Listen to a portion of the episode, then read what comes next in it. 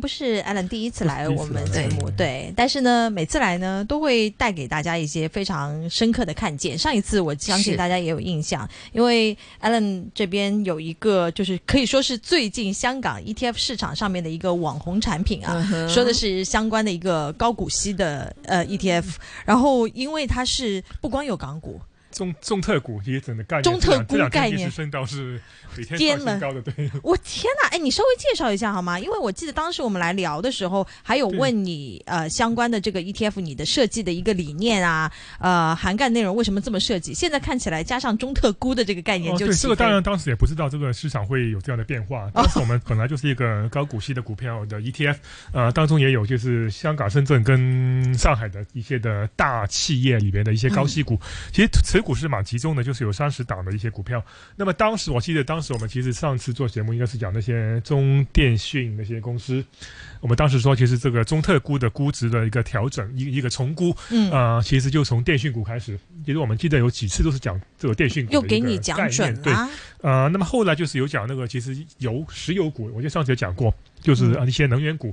呃，其实，在过去半年，其实基本上油价跌，啊，那些能源股都没有跌，而且今年以来，其实一些中国的能源股都，呃，升幅是蛮巨大的。嗯嗯。啊，当然，就是像这两天，可能市场的风向又开始转变了。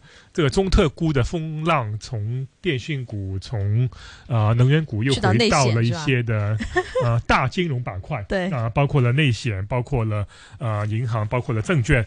啊，那么像我们那个 ETF 里边，其实。其实金融还是最多的，呃，虽然之前一直讲什么能源、讲电讯，其实那个比重还是没有金融这么多。金融其实占了我们整个投组的，就是大概是，呃，四十以上的。所以当这两天就是我们看到，就是整个大金融板块开始有一个从估开始的话，就看到，呃，基本上就有些朋友都说，哎，怎么就是没有一个。下跌给我去买的机会，因为整个一路走高。对对对，因为这两天很明显，因为就是整个大金融板块就是在轮流在上升，而且这个升幅来说，其实其实蛮巨大的。比如说一些中资金融股、一些银行股，其实以前都不大动的。嗯，对。但这两天其实看到这个升幅就是非常厉害。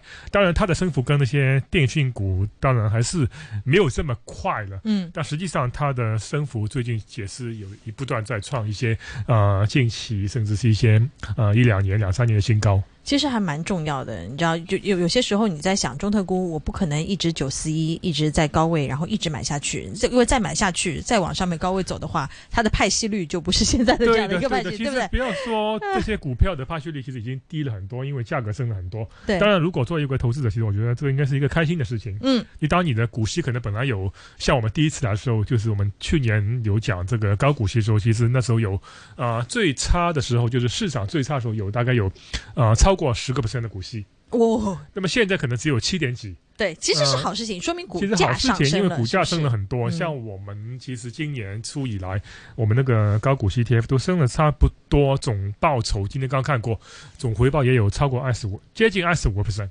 嗯嗯，那其实我自己会觉得说，这个你这个总报酬接近二十五个 percent 这件事情，已经是打赢了一市场上同类产品，二这个恒指自己本身的差 差差很多的。对，恒指我们当时就说啊，恒指的估值去年十月份很吸引啊，那么整个反弹我们当时就有计算过，应该应该可能就是最高的时候可能会去到七十 percent 嘛。当时也做过一些统计，啊，当然现在就是还远远没有到这个位置了，啊，现在大概就两万点左右吧，恒指也是，啊，所以如果去到，啊，从最低位反弹七十 percent，大概也是到两万五千点这样的位置，啊，当然就是目前看起来有又有点遥远。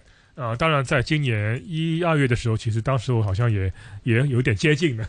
嗯，那其实这个你你现在会觉得说恒指现在的这个位置还是能够进去的吗？因为我知道基本上你们是一个季度要派息一次嘛。那接下来如果对恒指，当然我觉得其实现在美国加息也加到一个尾段吧。我觉得恒指我自己并不是太悲观了，因为其中两块嘛，呃，一块就是我们讲的一些叫中特估，一些的高股息股票，或者说一些叫传统的股，一些的行业板块，呃，那一块其实已经升了很多了。当然，我觉得整个升幅还没有结束啊，因为整个大金融板块其实刚刚开始在上升。嗯，呃，我们看就是整个趋势就是才从电讯到能源，再到其实其实今年以来那个呃，除了电讯能源之外，其实另外就是基建。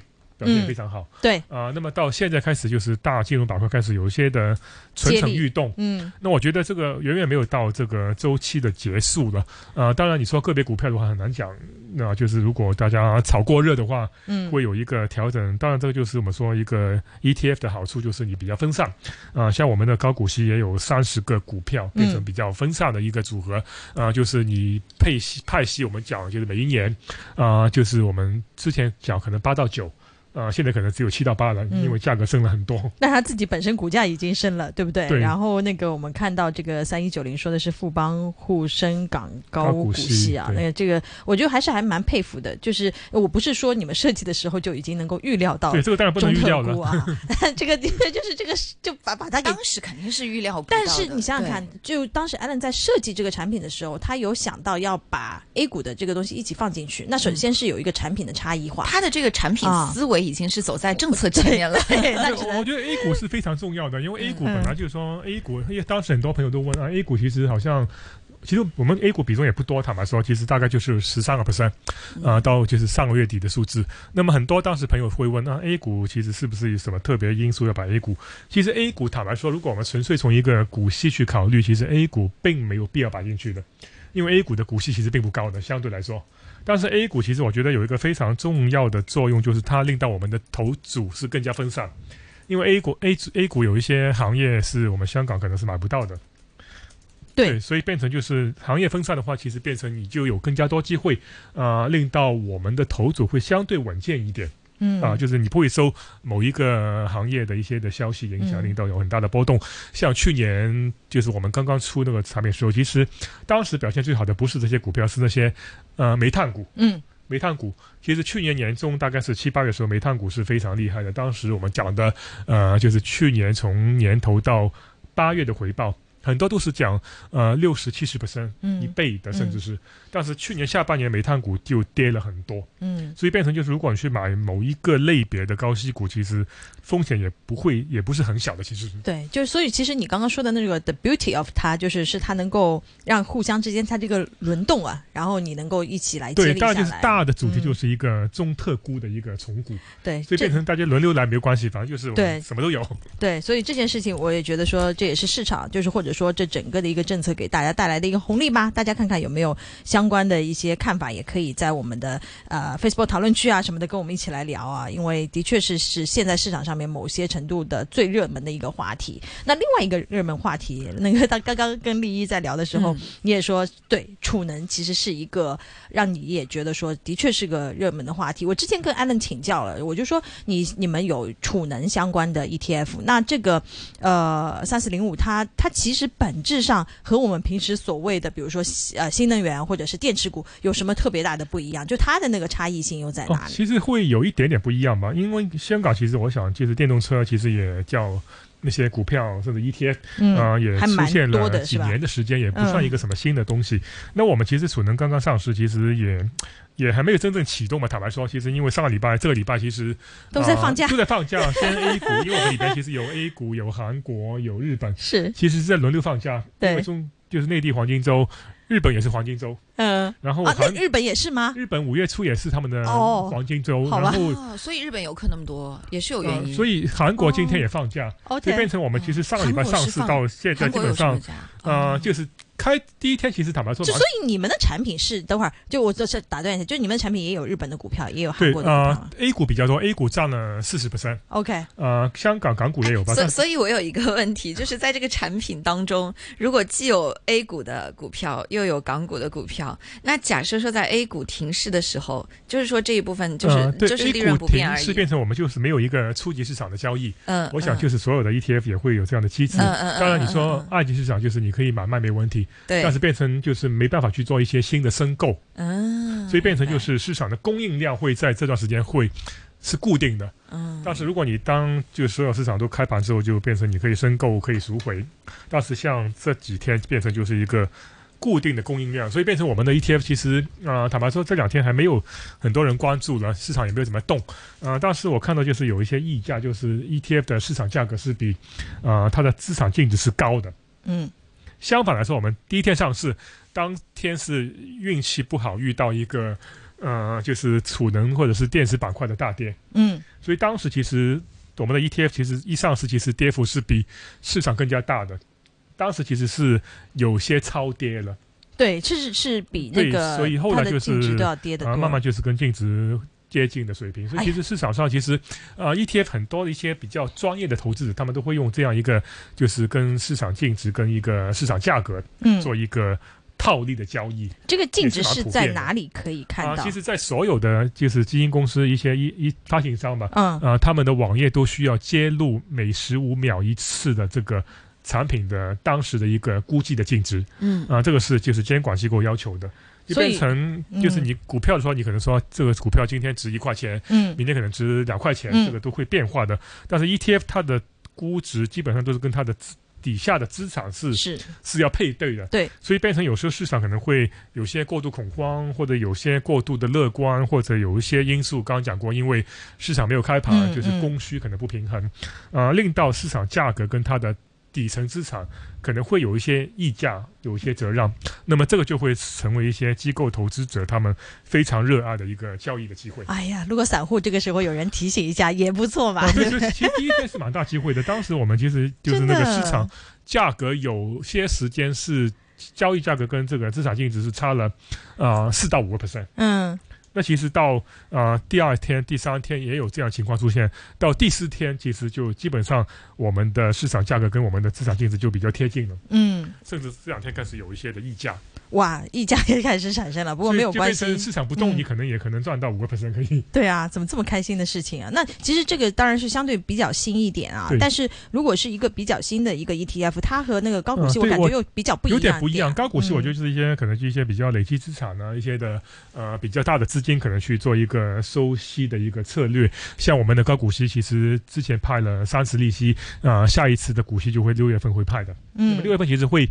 派的相信会比较多，因为香港的公司大部分都是六月、七月会除夕的。嗯，对。啊，但是如果讲一些的叫储能或者是电动车，呃，就是有看之前有一些网上有一些投资者在问，啊，那个储能 ETF 你们会派息派多少？嗯，其实这个坦白说不重要，因为这个是一个增长的概念。对。而且我们其实当时会考虑这样一个产品，其实就是说。它的概念会比一般的电动车会被一般的电池会更加阔啊，因为我们讲储能，其实当中啊一定是包括了电动电动车的，嗯，这是非常重要的一个部分。但是储能并不等于纯粹是电动车，嗯，呃，像我们现在讲就是要碳中和、碳达峰，那么很多的电厂都需要将一些可能太阳能啊、一些的水力、风力都需要化作一个随时能用的能源啊，那个科技其实。一直都是在改善、在发展之中的。呃，太阳能不算什么新的东西，我们十几年前炒股票可能也有炒过一些太阳能股。呃，但是现在我想，就是讲的储能，就是一些比较大规模的，甚至电厂，嗯，它怎么将它收集到的一些能源，然后就是能够转化成一个随时能够用给能用的一个能源，那就不一样。跟我们之前讲的，在在家里就是屋顶做一个太阳能板。那个可能就是一个比较小规模的，嗯，但是我们讲电厂那些储能就是那它就还考虑到它的一个转换率要高到一个储能能力高的，它要去发电会不一样，所以这个其实还在发展之中。所以我们的储能 ETF 其实里边就是有不同的，当然电动车那一块其实还还是比较重要的。嗯，我们其实有两块的重要的一些的分布，一块是一些的就是叫储能产业的一些制造业的一些公司公司。那么比如说大家比较熟悉的宁德时宁德时代，嗯嗯，也是我们的一些的成分股。另外就是一些。储能产业它的上游一些呃锂业的一些的原材料的公司，包括一些啊去年港股也炒得蛮热的一些呃离业的公司，明白，也是我们的头组，所以这里大概是一半一半的比重。然后我们刚刚讲过，我们有 A 股，A 股占了四十 percent，然后有港股，但是里边也有个设计，就是啊就是 A 股跟港股加起来啊不会超过五十 percent。哦。那么就代表另外五十 percent 就是在 A 股跟港股，应该在讲就是中国公司以外的。一些的企业当中，主要是韩国、日本比较多啊，这个其实很重要啊，可能以前没有这么重要，但现在我们讲就是中美的关系其实都会一个呃很难会有一个改善，它比较紧张，最近也啊，这个既是一个国际的一个地缘政治的一个，就变成将来其实我想供应链一定会分成两部分，一个是中国内地的供应链，一个是中国内地以外的供应链。嗯，所以我们的投组里边其实很多成分股都是有有包括韩国、日本，而且我们今年第一季我有留意到那些就储能是一个大的概念，我们相信是一个长远看好的。但是今年第一季其实表现最好的就是那些韩国的呃什么呃有些什么三星啊、SK 啊。啊，LG 都有。那在你们的那个 ETF 里面是有，都是有在十大持股里边的。而且他们今年上第一季的升幅是三十个 percent 附近的。但是第一季 A 股的那些储能公司、电池公司表现就比较差，很多都是跌了二十个 percent 以上。啊，就是刚讲过，宁德时代表现比较好，但是升幅也是只有单位数字。所以这边就是又有一个互相平衡。我们讲一个供应链的分散，也有一个叫啊上游下游的分散。变成我觉得这个就是一个在一个大的一个呃主题下边，怎么令到你的头组能够稳健一点？我相信这个也是我们当时设计这个产品的一个呃背后的一个最大的一个逻辑。又有一个轮动的那个感觉在了。对，设计产品的逻辑都出来了。我们大家不妨好好的听一听，你看看能够走在政策之前的啊这种思路是怎样的哈？那今天因为时间关系呢，我们跟 Allen 讨论的也是非常的开心。那也希望说 Allen 在之后能够多来我们的节目啊。刚刚说到中特估相关的、储能相关的，大家如果就是因为这种盘子都比较大嘛，对吧？你不可能就单单只去买一只股票，所以不要把鸡蛋放在同一个篮子里面，大家分散投资，好好的去关注一下相关的一些 ETF，其实这个还是不错的一个选择哈。那今天因为时间关系，我们今天跟 Allen 讨论就暂告一段落。